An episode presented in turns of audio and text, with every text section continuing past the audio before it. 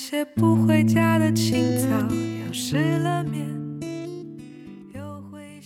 前段时间我的猫丢了，一只肥肥胖胖的大橘，吃猫粮能吃整整一盆儿。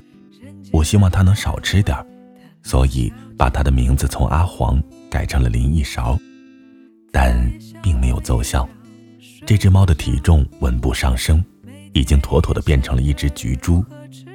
医生说他再这样吃下去可能会导致健康问题，我便缩减了他的口粮。所以这次离家出走的原因，可能是没吃饱。我急得像热锅上的蚂蚁，虽然它好吃懒做，还喜欢在地上打滚，弄得满地猫毛，但毕竟养了四年，已经和大半个亲人无异。当妈的总不能在熊孩子丢了的时候还无动于衷。正当我准备张贴寻猫启事的时候，林一勺却晃晃悠悠的回来了。他瞥了我一下，忽视了我诧异的眼神，然后侧卧在地，开始打哈欠，时不时还艰难地扭过自己肥硕的脑袋，回头看看。我沉默了一会儿，发出了一声怒吼：“林一勺，你这几天去哪儿了？你还知道有这个家？”林一勺嗷了一声，被这突然的分贝攻击吓了个四脚朝天。我这才发现，他的项圈上附着一张小纸条，上面有一个气鼓鼓的小人和一只肥猫，还写着一段漂亮的小字。谁家的猫这么能吃啊？吃了我好几盆猫粮了。我噗呲一声笑了出来，纸片上没有署名，也没有联系方式，所以我只能推测是某个擅长绘画的好心人，在路上遇见了这只肥头大耳的橘猪，看它可怜。管了它好几顿饭。这几年我一个人在外地工作，搬了好几次家，除了几个偶尔会见面的朋友，周遭没有过多熟悉的人。林一勺可以说是我枯燥生活里为数不多的安慰。为了避免他再度离家出走，我便彻彻底底地限制了他的活动范围，但是没有关窗户。一来房子是那种老式低矮的小平楼。必须要开窗透气。二来，林一勺也跳不出去，以他的身手，高于三十厘米的弹跳高度便会使他猫仰马翻。林一勺总算安生了十几天，减肥也卓有成效，身形明显苗条了许多。有一天晚上，我回到家，发现他又不见了，墙上多了几道抓痕和小小的爪印。这只猫减肥成功后做的第一件事。居然是扒窗越狱！我等了两天，正当快坐不住的时候，他又回来了，身形肉眼可见的圆润了许多，连带着整个猫都看起来神采奕奕的。这回他一到家，我就揪住了他脖子后面的皮，把他拎了起来。项圈上居然又附着一个小纸条，上面是一个哭笑不得的小人儿，看着一只大吃大嚼的肥猫。旁边是与上次相同的字迹，怎么又来了？我觉得有些好笑，又突然感觉到一阵愧疚。忘了望得救之后，在旁边惬意着打滚的肥猫，它正常一顿够同类吃一天的，这走了两天，那人家里的猫一周的口粮都没了。为了防止他再给别人添麻烦，我在林一勺的项圈后面贴了一个小标签。上面留下了我的电话号码。结果没过几天，林一勺又丢了。但傍晚的时候，我接到了一个电话，是一个温柔的男生。电话里说：“啊，你好，请问你是丢了一只橘猫吗？你能过来领一下吗？”我找到了电话里说的地址，这才知道林一勺出走时来的都是这里。给我开门的是一个皮肤白皙、笑容灿烂的男生，自我介绍姓顾。我侧过头，看到林一勺正在食盆里大口大口地吃着，旁边有一只可爱的小布偶，好奇地打量着这个同类。这才恍然大悟，我说怎么老往这里跑？原来不仅有好吃的，还有漂亮小姑娘啊！或许因为都养猫，我和顾先生很快就熟络了起来。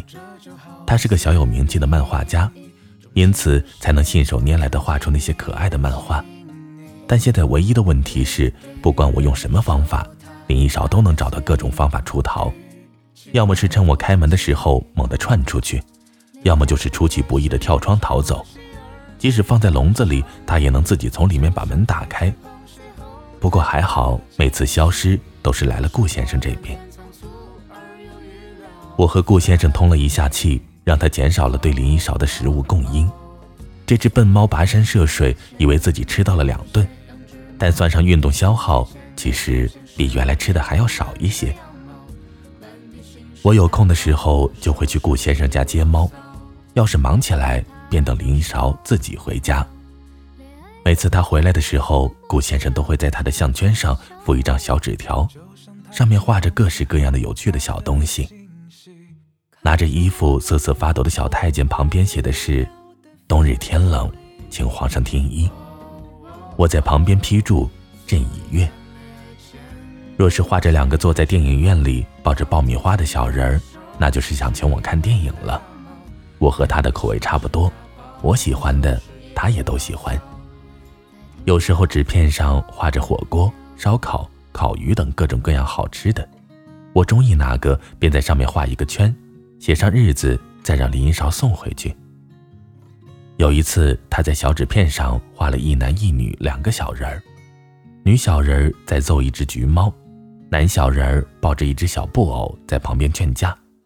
我笑了很久，笑着笑着就开始抹眼泪。这样的交流很慢很慢，慢到他笔下那些可爱的漫画在不知不觉中成为了我生活的一部分。慢到全身凝滞已久的潮水都涨了起来，沸腾成了滚烫的蜂蜜。慢到一生只够爱一个人。有一次，林少好久都没回来，我去顾先生家抓猫，和他抱怨这只猫怎么这么厚脸皮，一点都没把自己当外猫。他吭哧吭哧的老半晌，把头埋得很低很低，声音小到几乎听不见。嗯。猫都把我当亲人了，你要不也把这当自己家吧？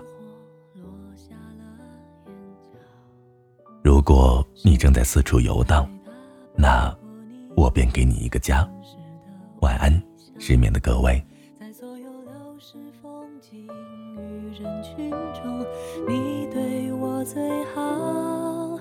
直好好。是否太好，没有人知道。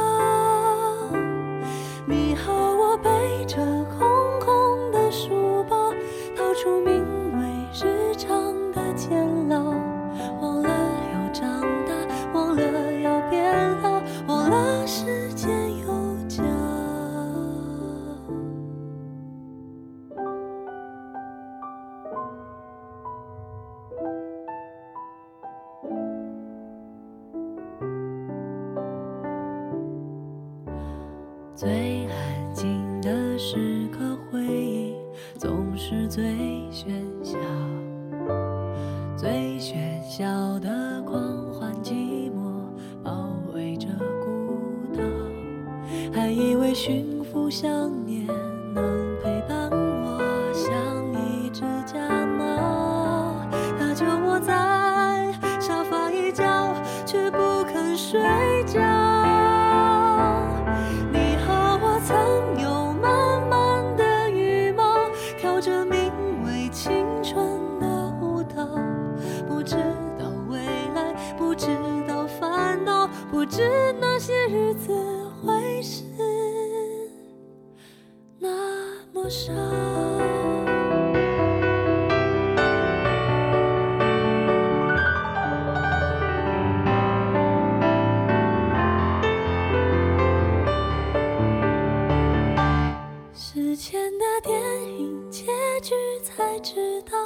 原来大人已没有童谣，最后。